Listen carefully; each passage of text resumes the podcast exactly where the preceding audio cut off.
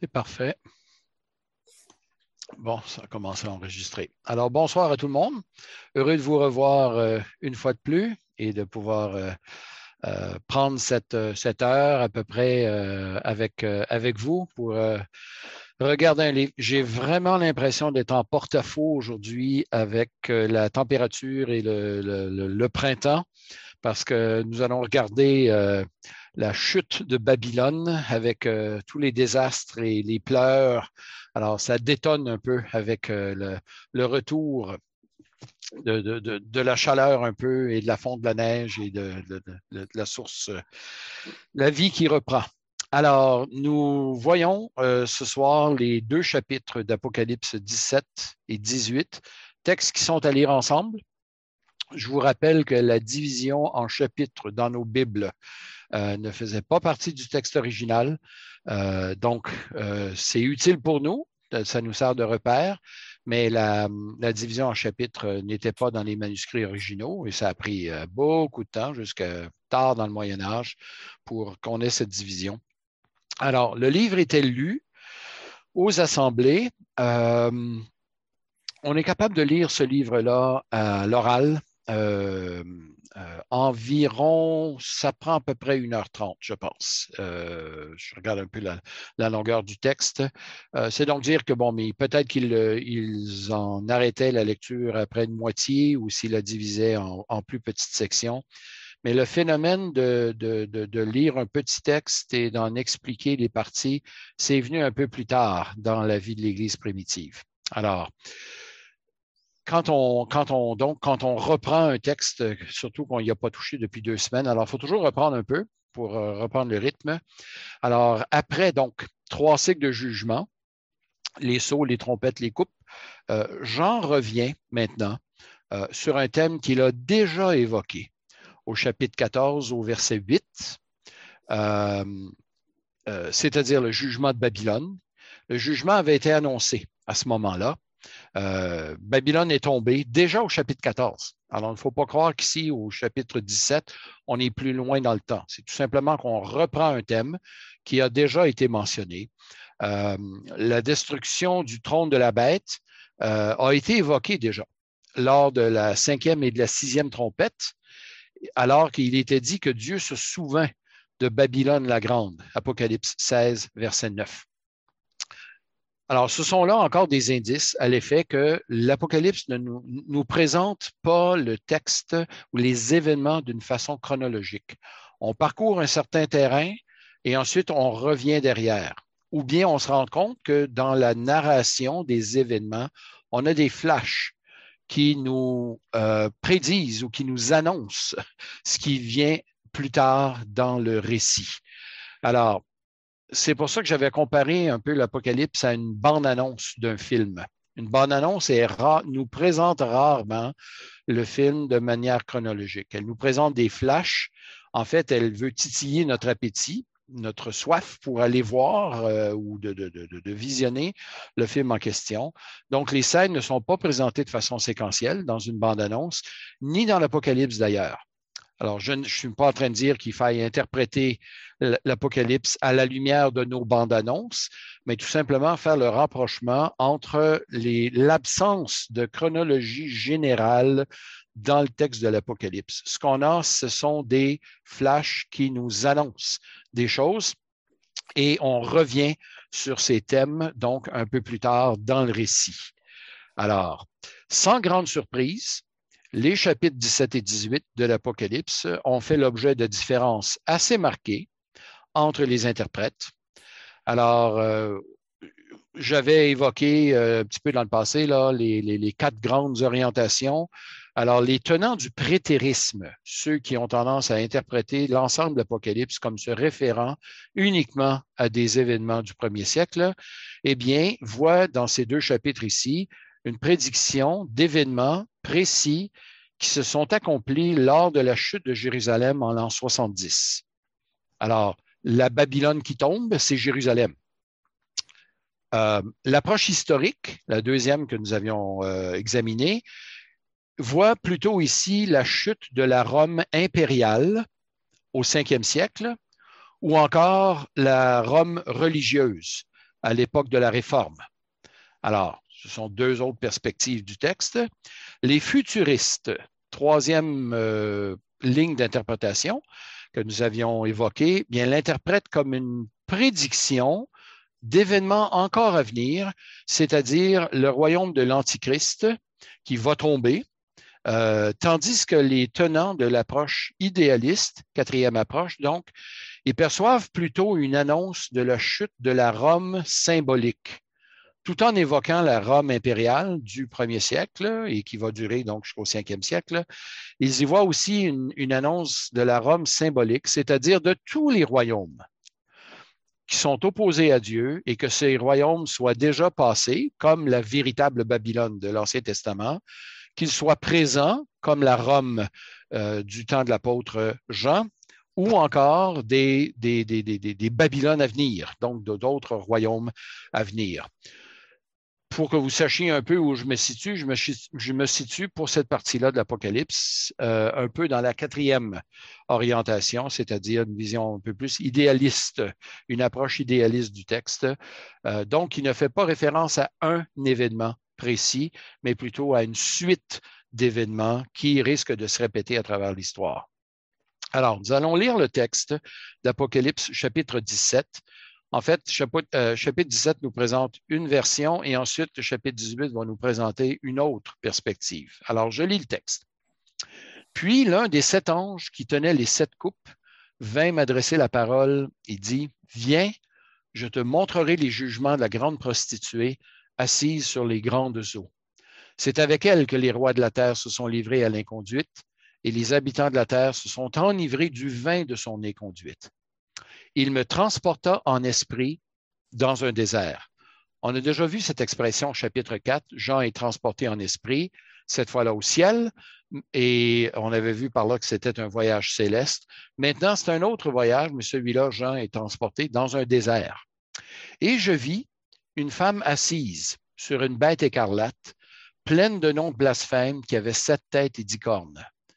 Il semble que toutes les têtes, toutes les bêtes ou tout, ce qui est bizarre dans l'Apocalypse a sept têtes et dix cornes. Ça revient souvent, euh, ce, mélange. Cette femme était vêtue de pourpre et d'écarlate et parée d'or, de pierres précieuses et de perles. Elle tenait à la main une coupe d'or remplie d'abominations et des impuretés de son inconduite. Sur son front était écrit un nom, un mystère, Babylone la grande, la mère des prostituées et des abominations de la terre. Je vis cette femme ivre du sang des saints et du sang des témoins de Jésus. À sa vue, je fus frappé d'un grand étonnement. Et l'ange me dit, pourquoi t'étonnes-tu? Hein, pourquoi t'étonner? Je te dirai le mystère de la femme et de la bête qui la porte et qui a les sept têtes et les dix cornes. La bête que tu as vue était et elle n'est plus. Elle va monter de l'abîme et s'en aller à la perdition. Et les habitants de la terre, dont le nom n'a pas été inscrit dès la fondation du monde dans le livre de vie, s'étonneront à la vue de la bête, parce qu'elle était, qu'elle n'est plus, et qu'elle reparaîtra. Il faut aussi l'intelligence qui a de la sagesse, à savoir les sept têtes sont sept montagnes ou sept collines sur lesquelles la femme est assise. Ce sont aussi sept rois. Cinq sont tombés, l'un existe, l'autre n'est pas encore venu. Et quand il sera venu, il doit rester peu de temps. La bête qui était et qui n'est plus est elle-même un huitième roi. Ah bon, ça se complique. Hein? Euh, un huitième roi, euh, euh, elle est aussi l'un des sept et elle s'en va à la perdition. Les dix cornes que tu as vues sont dix rois qui n'ont pas encore reçu de royaume, mais qui reçoivent le pouvoir comme roi pendant une heure avec la bête. Ils ont un même dessein et donnent leur puissance et leur pouvoir à la bête. Ils combattront l'agneau et l'agneau les vaincra parce qu'il est le Seigneur des Seigneurs, le Roi des Rois. On a ici un résumé du chapitre 19 qui nous est annoncé. Euh, euh, et les élus, les fidèles, euh, pardon, et les appelés, les élus et les fidèles qui sont avec lui, les vaincront aussi. Alors, on a tout un chapitre ici résumé dans un verset. Il me dit, les eaux que tu as vues sur lesquelles la prostituée est assise, ce sont les peuples, des foules, des nations, des langues. Les dix cornes que tu as vues et la bête haïront la prostituée, la dépouilleront, la mettront à nu, mangeront sa chair, la consumeront par le feu. Car Dieu a mis dans leur cœur d'exécuter son dessein, d'exécuter un même dessein et de donner la, leur royauté à la bête, jusqu'à ce que les paroles de Dieu soient accomplies. Et la femme que tu as vue, c'est la grande ville qui a la royauté sur les rois de la terre. Et ensuite, on a un peu sa chute, chapitre 18. au chapitre 17, nous avons donc une présentation de cette grande prostituée qui va tomber. Alors, cette fois-ci, ce n'est pas un des quatre êtres vivants qui est dans la proximité immédiate du trône, qui vient vers Jean, c'est un des sept anges qui tenait les coupes. Alors, le même phénomène va se produire lors de la présentation de l'épouse de l'agneau au chapitre 21. En fait, ce que nous avons dans la suite du récit, là, ce sont deux femmes. Une qui est assise sur cette bête qui va être détruite, et l'autre, il y aura une autre femme, l'épouse de l'agneau. Alors, on est en, deux villes, deux femmes, euh, une qui va à la perdition, l'autre qui sera euh, amenée dans la présence de Dieu pour l'éternité. Alors, l'image d'une ville représentée par une femme n'est pas unique à Jean. On la retrouve dans le quatrième livre d'Esdras, un de ses livres qui a été écrit dans la période entre les deux testaments. En présentant Babylone, parce que c'est elle, le Babylone la Grande, en la présentant sous les traits d'une femme assise sur une bête très puissante, à sept têtes et dix cornes, Jean nous rappelle que cette bête tout comme euh, euh, euh, au chapitre 12, cette bête est au service du dragon. Le dragon est mentionné au chapitre 12, qui est présenté de la même manière, avec ses sept têtes et dix cornes. Il s'agit vraisemblablement de la même bête. C'est impossible d'être absolument sûr, mais avec la répétition des symboles, on peut faire certains rapprochements. Donc, on avait vu au chapitre 13 une bête qui monte de la mer, une bête qui monte de la terre, qui elle aussi possédait sept têtes et dix cornes. Donc, la femme est assise sur cette bête. Elle ne s'en sert pas comme moyen de transport, ce n'est pas le point, mais comme un appui, un allié. Alors, tout ce beau monde est au service de l'ennemi de Dieu, du diable, de Satan. Et Jean nous présente la chute de Babylone en empruntant aux images qui sont tirées de l'Ancien Testament encore une fois. Vous vous souviendrez que le récit des coupes, donc les sept derniers jugements, les coupes renvoyaient régulièrement à plusieurs images qui étaient tirées des plaies d'Égypte. L'eau changée en sang, euh, diverses images comme ça. Euh, Jean avait aussi renvoyé à d'autres images de l'Ancien Testament, euh, par exemple les deux témoins au chapitre 11, qui renvoyaient ou qui empruntaient au ministère d'Élie dans l'Ancien Testament mais aussi au livre d'Ézéchiel, au livre de Zacharie. Euh, alors, Jean emploie maintenant des images qui sont encore une fois tirées de l'Ancien Testament, cette fois-ci un peu plus tirées du livre de Jérémie et d'Ésaïe. Alors, il y a plusieurs allusions à ces textes-là. Alors, avant de s'aventurer trop profondément dans ces textes et d'être euh, plus directif dans nos interprétations, nous avons euh, avantage, et certainement c'est la sagesse aussi, de bien comprendre l'Ancien Testament et la littérature apocalyptique avant de s'aventurer trop, euh, trop loin dans l'interprétation de l'Apocalypse. Babylone, dans ce chapitre-ci, est jugée pour son inconduite, ses prostitutions, chose que nous avions vues faisant référence à de, non seulement de la prostitution physique, mais aussi spirituelle. Elle est idolâtre. Elle se prostitue, c'est-à-dire qu'elle n'est pas fidèle à Dieu.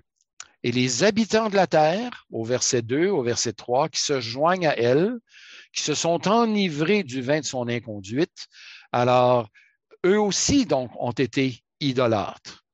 Et nous verrons au chapitre 18 que les marchands de la terre se lamenteront de la chute de Babylone, mais pas parce que Babylone est tombée.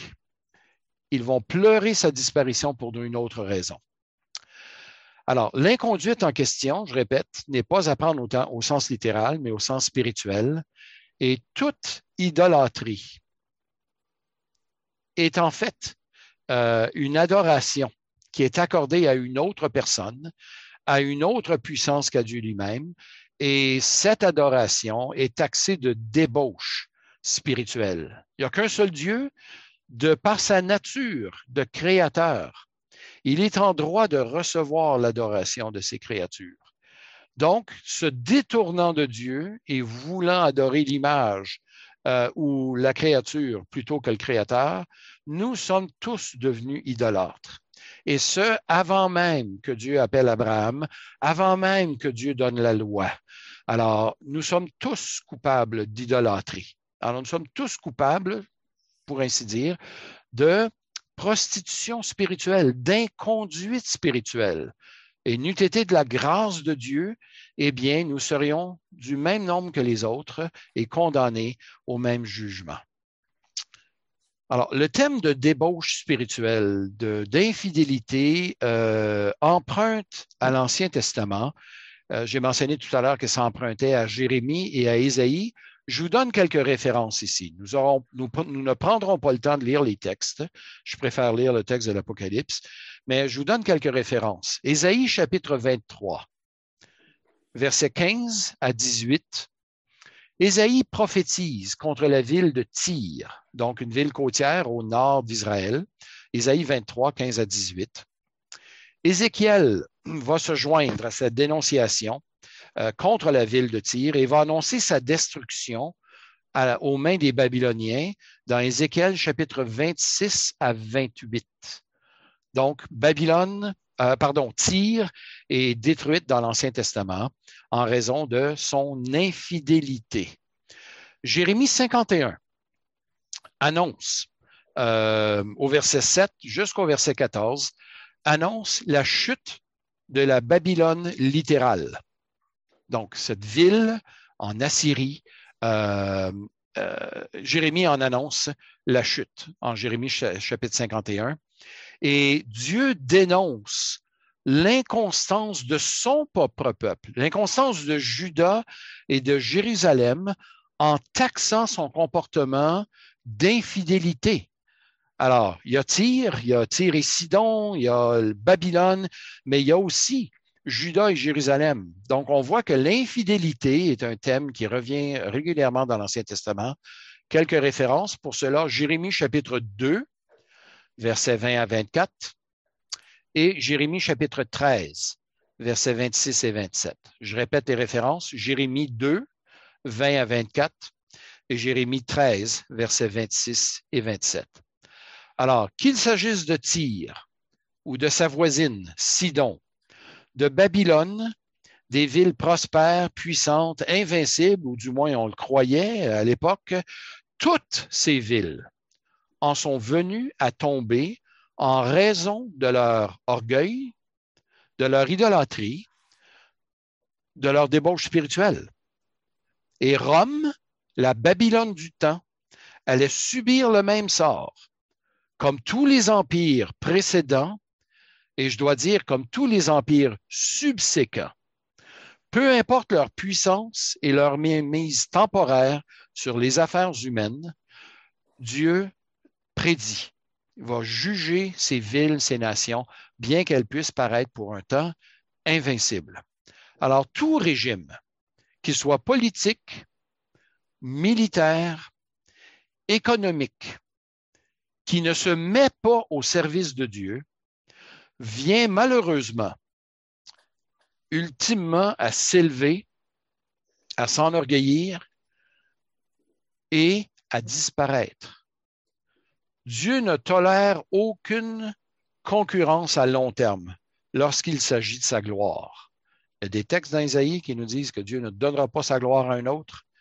Alors malheureusement, tous les régimes, peu importe leur nature, à travers l'histoire, ils ont eu tendance à se diviniser, à se croire éternels, et ils ne s'en vont que plus rapidement à leur perte, plus ils s'élèvent. Et même si Babylone la Grande, même si cette Rome semblait en pleine possession de ses moyens, semblable à une femme ivre, assise sur une bête invincible, Dieu annonce à ses témoins, les chrétiens du premier siècle, que cet empire n'est que temporaire et qu'il disparaîtra à son tour. Même que Jean est frappé d'étonnement en, voyant euh, à, la suite de, ce qu'il voit. Alors, il est, il est saisi et euh, Babylone la Grande, donc, euh, va périr. Elle est présentée ici comme une grande prostituée. Versets 7 à 18, on voit que Babylone est identifiée. Jean voit sur son nom, sur son front, pardon, un nom qui est écrit Babylone la Grande. Alors, nous n'avons pas besoin de spéculer quant à l'identité de la grande prostituée, même si ceci est présenté comme étant un mystère, c'est-à-dire un, secret qui était jadis caché, mais qui est maintenant révélé à son peuple. L'ange interprète la signification de ce terme et de la femme et de la bête. On avait vu plutôt que certains symboles dans l'Apocalypse étaient immédiatement expliqués D'autres prenaient un peu plus de temps. D'autres devaient attendre plusieurs chapitres et d'autres finalement n'étaient jamais révélés. Ici, le mystère de Babylone la Grande nous est immédiatement révélé, à savoir que l'ange interprète la signification de la femme, de la bête, mais il commence par la bête avant de parler de la femme. Les versets 8 à 10 nous parlent de cette bête qui va monter de l'abîme. L'abîme, c'est la, c'est la mer la mer profonde. Euh, donc, elle va monter de l'abîme et s'en aller à la perdition. Elle est semblable donc à cette bête qui monte de la mer. Alors, elle va monter et s'en aller à la perdition. Et les habitants de la terre, dont le nom n'a pas encore été inscrit ou n'a pas été inscrit dès la fondation du monde, dans le livre de vie, s'étonneront à la vue de la bête parce qu'elle était et elle n'est plus et qu'elle reparaîtra. Au moment où Jean reçoit cette révélation, la bête n'est plus. Mais elle va reparaître. Ceci s'accorde avec ce que nous avions dit précédemment, à savoir que cette bête, ne renvoie pas strictement à un personnage ou à un empereur ou à un personnage politique ou à un seul empire, à un seul événement, mais cette bête renvoie plutôt à une série de rois une série d'événements, une série d'empires. Elle était, elle n'est plus, mais elle va reparaître. Cette bête réfère vraisemblablement à un royaume, à un empire, mais pas uniquement à un seul.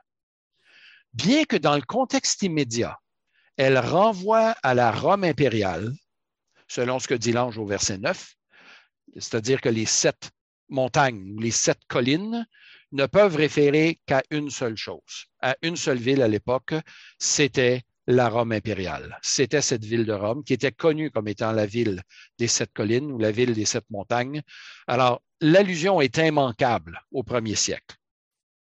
Cependant, cette bête désigne également tous les royaumes successifs qui auront les mêmes prétentions que Rome. Comment est-ce que je peux affirmer une telle chose? C'est parce que l'ange dit à Jean que cette bête, elle est montée, elle est disparue et qu'elle va reparaître. Les bouleversements au sein même de la société romaine à l'époque, avec les assassinats répétés des empereurs, les guerres civiles à Rome, les émeutes, faisaient en sorte qu'un observateur des événements aurait certainement pu conclure que ce régime était sur le bord, aux, confins de s'écrouler.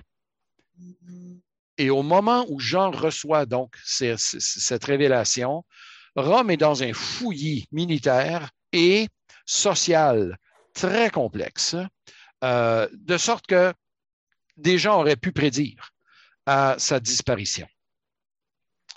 Et cet Rome impériale qui demeure fragile va néanmoins reprendre du poil de la bête, si je peux m'exprimer ainsi. Euh, et c'est une, cette Rome n'est en fait qu'une des nombreuses manifestations du diable à travers les temps. Le diable agit à travers l'histoire, tantôt d'une manière, tantôt d'une autre. Il va agir tantôt avec une grande férocité, et parfois plus tard avec grande séduction. C'était là les deux bêtes d'Apocalypse 13. Une militaire et une autre séductrice, religieuse. Et la Rome du premier siècle possédait ces deux attributs. Elle était quasi invincible au plan militaire, mais elle était fortement séductrice au plan spirituel aussi. Rome s'était divinisée. Elle exigeait des sacrifices à l'empereur comme à un dieu. Elle adorait ses empereurs comme des dieux, comme des augustes, comme des sauveurs, comme des dieux, comme des seigneurs. Les pièces de monnaie produites par l'Empire romain à l'époque témoignent de ces titres. Pas étonnant donc qu'au chapitre 13, Jean nous l'ait présenté comme une bête qui proférait des blasphèmes.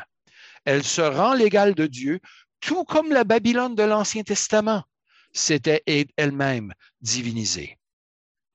Alors, cette bête qui semble invincible, elle ne l'est pas. Malgré sa puissance et celle de ses alliés, Jean mentionne brièvement au verset 14 et ce qui sera présenté plus en détail au chapitre 19, à savoir, elle va tomber. L'agneau va la vaincre. La victoire de l'agneau et de ses appelés des élus des fidèles. Jean avait déjà évoqué cette victoire lors de la sixième et de la septième coupe, qui tombe sur le trône de la bête et qui la détrône, en fait. Et il va y revenir au chapitre 19 et au chapitre 20. Donc, on voit les thèmes qui sont repris au fur et à mesure de la suite du récit. Alors, chacun de ces empires, qui a été la Babylone littérale de l'Ancien Testament, la Rome impériale ou d'autres, eh bien, chacun de ces empires vient à tomber. Versets 16 et 17. Les dix cornes que tu as vues et la bête vont laïr la prostituée. Elle va venir à tomber. Euh, les cornes euh, et la bête viennent à la haïr, à la dépouiller, la mettre à nu, manger sa chair, la consumer par le feu. Ce sont toute une série de métaphores qui représentent tour à tour cette Babylone, cette Rome, comme étant une prostituée qui est mise à nu, à un animal qui est dévoré, à une ville qui est consumée par le feu.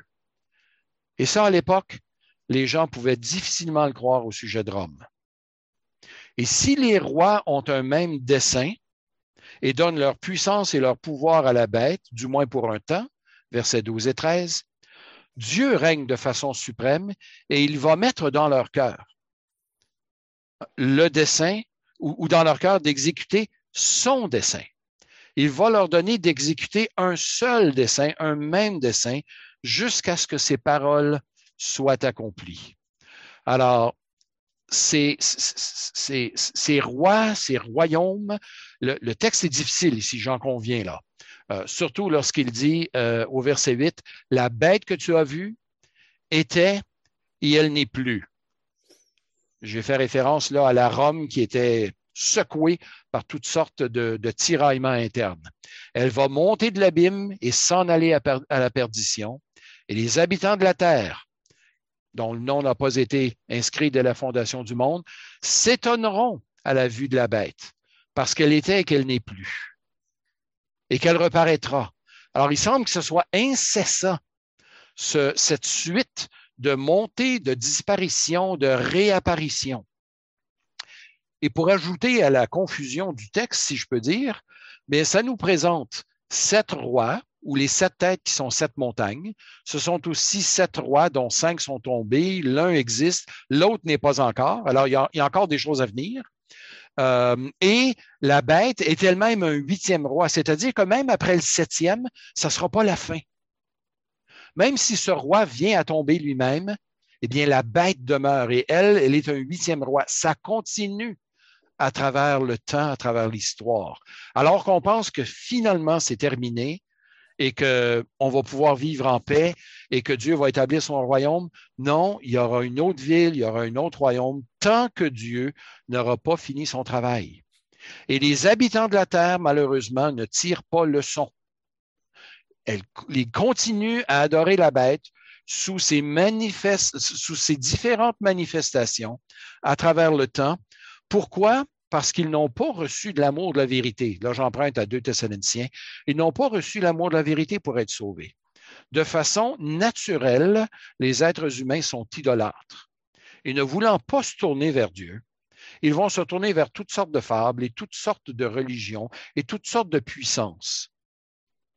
Euh, j'enseigne dans mes cours à Toronto euh, et j'ai déjà dit à quelques reprises, même à plusieurs reprises, que le cœur humain, s'il ne vient pas à Dieu, ce n'est pas par manque d'intelligence, ce n'est pas par manque d'éléments euh, apologétiques euh, qui pourraient convaincre les gens.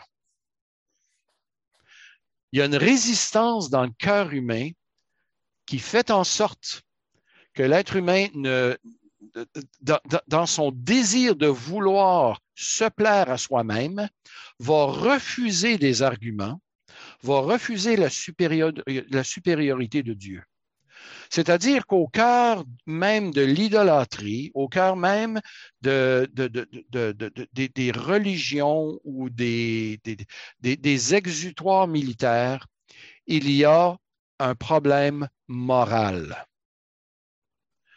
Je me souviens, lorsque j'étudiais en philosophie à l'Université d'Ottawa, quelques années après ma conversion, me préparant pour aller au ministère pastoral, j'ai fait des études en philosophie et on a vite découvert, mon ami et moi, que si les gens refusaient l'Évangile, ce n'était pas parce que l'Évangile n'était pas solide. Ce n'était pas parce que l'Évangile manquait de preuves historiques ce n'était pas parce que nos raisonnements ne se tenaient pas. Le problème fondamental de nos collègues de classe était moral. Les gens ne veulent pas croire à l'Évangile, tout simplement parce que ça exige de leur part de se repentir. Et un de ceux qui l'a affirmé le plus clairement, c'est Aldous Huxley. Dans son livre, euh, ouf, le titre de ce livre, euh, ça va me revenir. Euh, mais c'est un livre qui a fait fureur dans les années 50 et dans les années 60. Il lui-même disait ouvertement que euh, les athées, finalement, ils étaient athées, c'était son cas lui, parce qu'il ne voulait pas se soumettre à un Dieu qui, qui voulait lui dire quoi faire, qu'il expérimentait maintenant la pleine liberté, entre autres sexuelle, et, brisant le joug de tout moralisme, et c'est pour ça qu'il embrassait l'athéisme. Alors, ne nous, ne nous laissons pas leurrer ni par le diable, ni par la bête, ni par quiconque, quiconque en disant que le christianisme n'est pas solide, qu'il n'est pas historique ou, ou qu'il ne se tient pas au plan logique. Au contraire, il tient fort. Il a tenu le coup à travers les siècles et on n'a aucunement à rougir. Mais si les gens ne viennent pas à l'Évangile, ce n'est pas faute d'évidence. C'est faute de repentance. C'est là où est le problème. Il y a un, aspect moral dans l'intelligence humaine qui se refuse à venir à Dieu. Et c'est ce qu'on voit aussi dans ce chapitre 17 et qu'on va voir aussi au chapitre 18, c'est que les êtres humains sont idolâtres en raison de leur désir de faire leur propre volonté et de ne pas se repentir. Et les jugements de Dieu qui sont présentés dans l'Apocalypse, les trois séries, nous avons vu que ces jugements n'amènent pas nécessairement les gens à la repentance. Les chrétiens, les enfants de Dieu appellent les gens à la repentance. Les deux témoins appellent les gens à se repentir. Néanmoins, notre monde s'enfonce dans son idolâtrie parce qu'il s'enfonce dans son immoralité. Les gens préfèrent les ténèbres à la lumière. Nous, avons déjà lu dans Jean chapitre 1 et dans Jean chapitre 3. Pour quelle raison?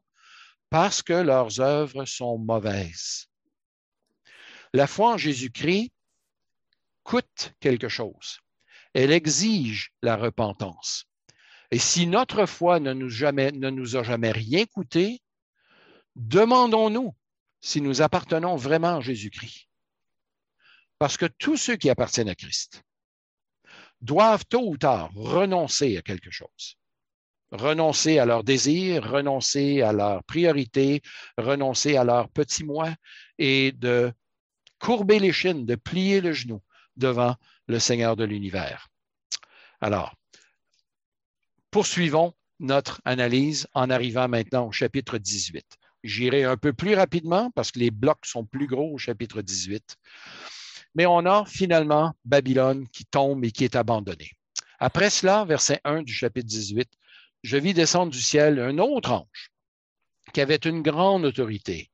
La terre fut illuminée de sa gloire. Il me semble que je vois l'ange arriver, puis il y a un éclat tel que ça, ça se répand sur le globe. Et la terre fut illuminée de sa gloire. Il cria d'une voix forte, elle est tombée, elle est tombée, Babylone la grande.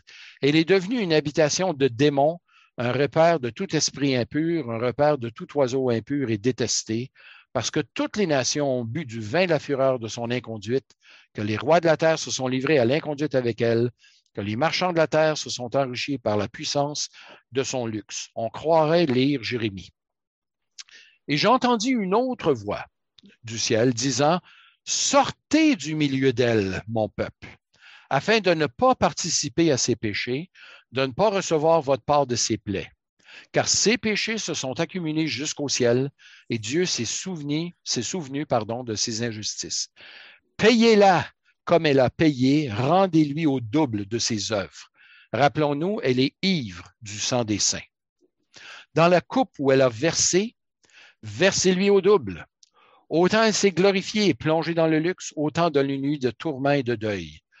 Parce qu'elle a dit en son cœur, je suis assise en règne, je ne suis pas veuve, je ne verrai pas le deuil. Des paroles qui sont tirées de l'Ancien Testament. Je crois que celles-ci sont tirées euh, d'Ésaïe, moi et rien que moi, hein, dans Ésaïe 47. À cause de cela, en un seul jour, ses plaies viendront. Mort, deuil, famine, et elle sera consumée par le feu car il est fort, le Seigneur Dieu, qui l'a jugé. Je prends une petite pause dans la lecture ici.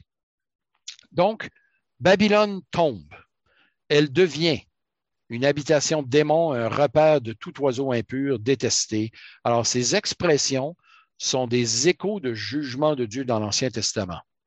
Il est dit au sujet de Babylone dans Isaïe 13 qu'elle revient, qu'elle devient un repère d'animaux impurs. Édom dans Ésaïe 34, donc le voisin à l'est d'Israël. Euh, les mêmes paroles sont dites à son sujet. Jérusalem et les villes de Juda, dans Jérémie chapitre 9, vont subir ou ont subi le même sort.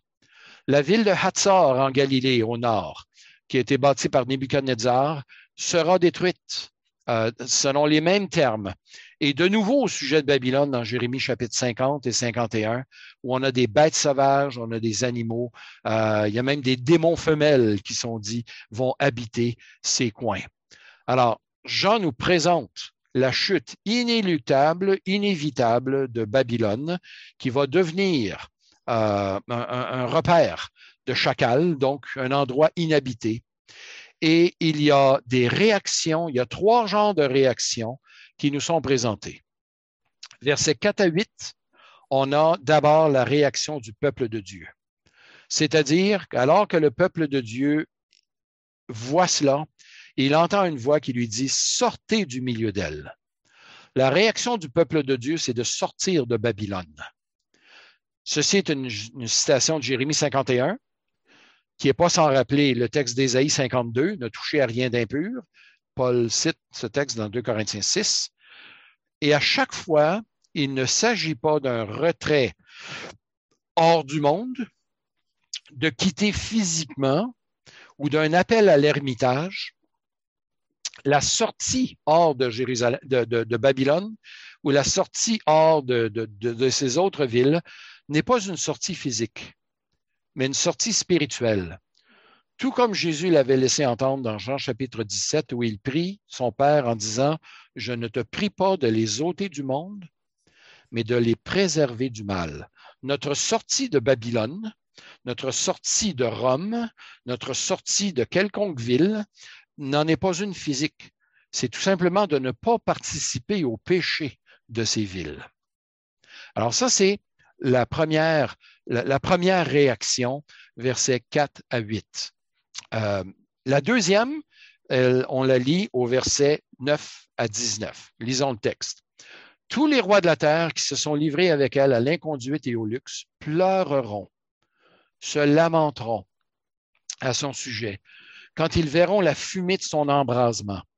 Retenus à distance par crainte de son tourment, ils diront Malheur, malheur, la grande ville, Babylone, la ville forte, en une heure est venu ton jugement. Et les marchands de la terre pleurent, sont dans le deuil à cause d'elle. Parce que, et on a ici la raison de leurs pleurs, personne n'achète plus leur cargaison. Cargaison d'or, d'argent, de pierres précieuses, de perles, de, de fin lin, de pourpre, de soie, d'écarlate, de tout bois de senteur. On a de la difficulté, nous, avec ces listes dans la Bible, mais elles sont là pour une raison. Euh, de, tout objet en ivoire, en bois très précieux, en bronze, en fer, en marbre, de la cannelle, des aromates, des parfums, de la myrrhe, de l'encens, du vin, de l'huile, de la fleur de farine, du blé, des bœufs, des brebis, des chevaux, des chars, des corps et des armes d'hommes, donc marchands d'esclaves le fruit mûr de la convoitise de ton âme s'en est allé loin de toi. Et toutes les choses délicates ou éclatantes sont perdues pour toi et on ne les retrouvera plus. Les marchands qui se sont enrichis par elle seront tenus à distance par crainte de son tourment oui. Ils pleureront et seront dans le deuil. Ils diront Malheur, malheur, la grande ville vêtue de fin lin, de pourpre et d'écarlate, parée d'or, de pierres précieuses et de perles. En une seule heure, tant de richesses ont été détruites. Et tous les pilotes, tous les caboteurs, les marins tous les travailleurs de la mer se tenaient à distance et s'écriant en voyant la fumée de son embrasement, quelle ville était semblable à la grande ville. Ils jetaient de la poussière en l'air, sur leur tête, ils pleuraient, ils étaient dans le deuil, ils criaient Malheur, malheur, la grande ville où se sont enrichis par son opulence, par son opulence, tous ceux qui ont des navires sur la mer. En une seule heure, il est détruite, en un, euh, est devenu un désert. Texte qui est interminable quand on le lit pour la première fois. Et même, euh, il n'est pas facile pour nous d'endurer ces listes qui sont typiques, en passant, de la littérature apocalyptique. Il y a des chapitres entiers dans, euh, dans le premier livre d'Enoch, par exemple, ou dans, dans, dans qui contiennent de ces longues listes. Alors, ça, ça fait partie simplement du genre littéraire. Les marchands de la terre, les habitants de la terre, euh, eux, ils n'ont pas été appelés à sortir du milieu d'elle, mais ils se tiennent à distance. Pourquoi? Parce que la ville est détruite.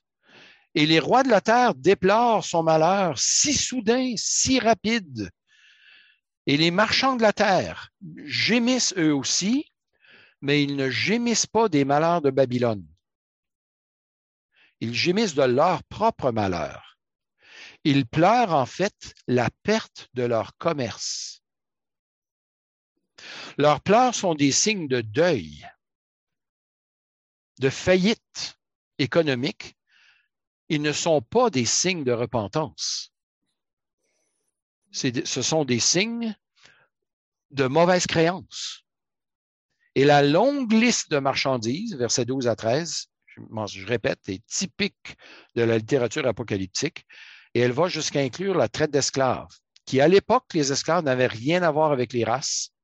La traite d'esclaves était surtout faite suite à des guerres quand on conquérait donc un peuple à côté, qu'il soit blanc, noir, peu importe la couleur, les prisonniers de guerre étaient vendus comme esclaves. Alors, on se retrouvait souvent avec des esclaves qui étaient la même couleur que soi et parfois plus instruits que soi à Rome. Alors, ce n'était pas, pas rare, une situation comme celle-là. Mais les marchands, qu'ils soient terrestres ou marins, verset 17, eh bien, ils pleurent et ils sont dans le deuil, ils sont aux abois parce que leur commerce a maintenant pris fin. Voilà la source de leur deuil. Ils ne pleurent pas sur leur péché. Ils ne pleurent pas, ce ne sont pas des pleurs de repentance. Je répète, ce sont des pleurs de mauvaise créance. Ils sont plus capables de faire du commerce. Et versets 20 à 24, on a une troisième réaction. Réjouis-toi sur elle, ciel. Et vous aussi, les saints, les prophètes, les apôtres, les apôtres et les prophètes, car Dieu vous a fait justice en la jugeant. Et ça nous ramène au cinquième saut des âmes sous l'autel qui criait Jusqu'à quand tardes-tu à venger? Eh bien, Babylone la Grande est maintenant jugée. Dieu vous a fait justice en la jugeant. Et alors un ange prit, un ange puissant prit une pierre semblable à une grande meule, la jeta à la mer en disant, Ainsi sera précipité avec violence Babylone. Texte qui est cité dans l'Ancien Testament au sujet de la Babylone réelle, physique. Ici, c'est la Babylone spirituelle, la Babylone métaphorique. Elle aussi, elle est jetée euh, avec violence, Babylone, la grande ville, et on ne la trouvera plus. Et l'on n'entendra plus chez toi le son des joueurs de harpe, de musiciens, de joueurs de flûte et de trompette. On n'y trouvera plus aucun artisan d'un métier quelconque. On recommence dans des listes. On n'y entendra plus le bruit de la meule. La lumière de la lampe n'y brillera plus. La voix de l'époux de l'épouse n'y sera plus entendue. Car les marchands étaient les grands de la terre, toutes les nations, car tes marchands étaient les grands de la terre, euh, toutes les nations ont été séduites par tes sortilèges et on a trouvé chez toi le sang des prophètes et des saints et de tous ceux qui ont été égorgés sur la terre. Dieu rend justice à ses élus. Cette Babylone qui est ivre du sang des saints, eh reçoit maintenant le jugement proportionné ou proportionnel à ses crimes. Donc, le ciel et le peuple de Dieu au ciel sont appelés à se réjouir et se réjouissent parce que Dieu a fait justice en la jugeant. On a ici un écho et une prière à la prière des saints sous l'autel dans Apocalypse 6, comme je l'ai dit tout à l'heure. Babylone est complètement détruite, versets 21 à 24.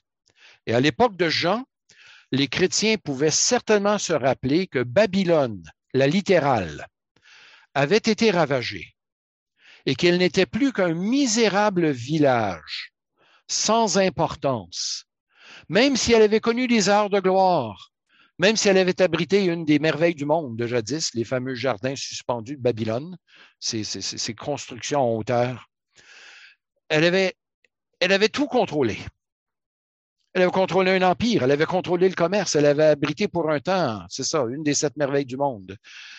Mais de la même manière, que Babylone est tombée, la littérale, et eh bien de la même manière, même si Rome pouvait sembler invincible et que sa puissance allait encore en croissance, à leur époque du premier siècle, les chrétiens devaient se rappeler que cette Babylone serait détruite à son tour.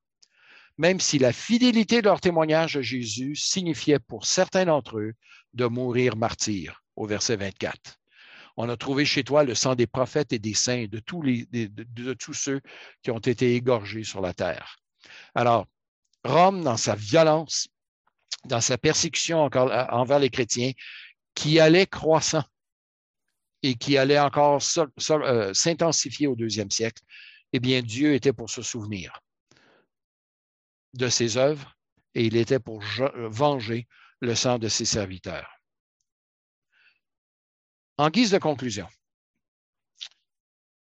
intitulons ça Babylone toujours condamnée. Si Babylone renvoie premièrement, principalement, dans l'Apocalypse, à la ville de Rome, au temps de l'apôtre Jean, elle symbolise aussi tous les royaumes, toutes les puissances qui s'opposent à Dieu et à son peuple. Et Jean rappelle à ses lecteurs, dans un langage qu'il emprunte à Jérémie 51, verset 64, que peu importe l'influence, la puissance, l'autorité, la force militaire ou la force économique de quelque système que ce soit, tous ces systèmes seront jugés et disparaîtront un jour. Est-ce que je peux me risquer à même inclure les villes riches de l'Ouest, de l'Europe de l'Ouest et de l'Amérique du Nord? Elles vont toutes disparaître un jour tous devront rendre compte au Seigneur des Seigneurs et au Roi des Rois. Chapitre 17, verset 14. Et ceci est un sérieux avertissement pour nous, frères et sœurs, pour tous les membres du peuple de Dieu qui désireraient être trop étroitement liés au monde actuel. Il nous faut sortir de Babylone non pas en déménageant euh, dans les les dans les hautes terres euh, au-dessus de 1000 mètres dans le Jura. Ce n'est pas le point. Même si on déménageait comme ça, on amènerait notre cœur avec nous. Alors, ce serait à recommencer euh, dans, dans quelques mois ou, que dis-je, quelques heures qui suivraient.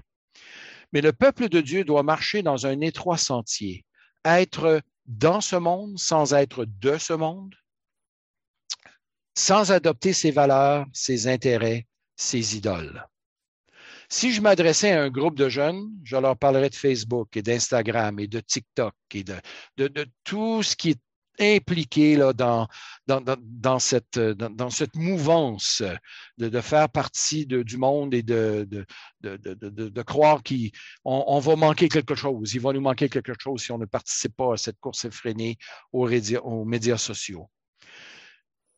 Mais je nous regarde de nous, et c'est peut-être moins notre souci, mais à tous, disons qu'il n'est pas facile de prendre la distance critique nécessaire pour juger de notre appartenance ou non à ce monde et à ses valeurs.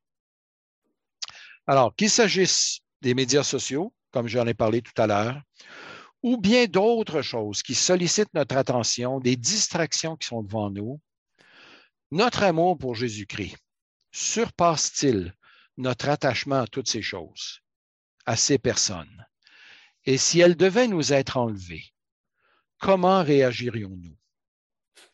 Une des leçons que nous pouvons tirer de ce qui se passe avec la guerre en Ukraine, c'est que la richesse est éphémère, la beauté peut être détruite en quelques jours, quelques instants, quelques, quelques semaines, et des trésors inestimables euh, sont en train d'être détruits. J'écoutais un reportage euh, hier ou avant-hier sur les trésors dans les musées. Euh, donc, au tout premier jour, ou même avant même qu'il y ait eu le début des frappes en Ukraine, des conservateurs de musées se sont mis à prendre des pièces et les protéger et les amener plus à l'ouest. Excellente idée. Mais si ces gens avaient dit non, nous, nous demeurons sur place et nous restons ici parce que nos cœurs sont attachés à ces pièces et qu'elles sont immobiles, eh bien, malheureusement, ils auraient péri avec, avec ces choses. Alors, il y a un moment, frères et sœurs, où c'est le temps de quitter ce monde, euh, où c'est le temps de se départir des valeurs du monde. Euh, et euh, on est grignoté très lentement hein, dans notre appartenance au monde. Euh, nos, valeurs se, se, changent tranquillement. Alors, j'aimerais nous encourager, et moi le premier, à prendre nos distances, de saines distances par rapport à ce monde et à ses valeurs, pour nous attacher au roi des rois et au seigneur des seigneurs. C'est à lui que nous appartenons. C'est là la seule source de notre bien et de notre gain qui va durer éternellement. C'est la seule chose qui va demeurer, notre appartenance à Jésus-Christ. Alors, rappelons-nous les lettres aux sept églises du début, hein, chapitre 2 et chapitre 3. Le Seigneur désire nous voir chacun être attaché à lui avant tout. Donc, sortir de la ville pour aller vivre au désert ou en forêt, loin des tentations du monde, bien, ça ne nous mènera nulle part si ce déménagement n'est que physique, car nous amènerions nos cœurs avec nous. Nous avons, à sortir de Babylone en ne prenant pas part à ses péchés et en persévérant à rendre témoignage à Jésus-Christ là où nous sommes. Je pense que c'est là l'appel de ces deux chapitres. Dans deux semaines, Dieu voulant, nous verrons le retour de l'agneau avec cette victoire finale. Et ensuite, règne de Milan et euh, grand trône blanc devant Dieu. Alors, ce sont encore là pas des chapitres qui sont interprétés de façon unanime. On va encore là en voir les, les, grandes orientations pour voir un peu à quoi cela correspond. Mais toujours dans la foulée de cette interprétation de l'Apocalypse, à partir de ce que ça a voulu dire pour les frères et sœurs du premier siècle, cet appel à persévérer, et en rendre témoignage à Jésus-Christ.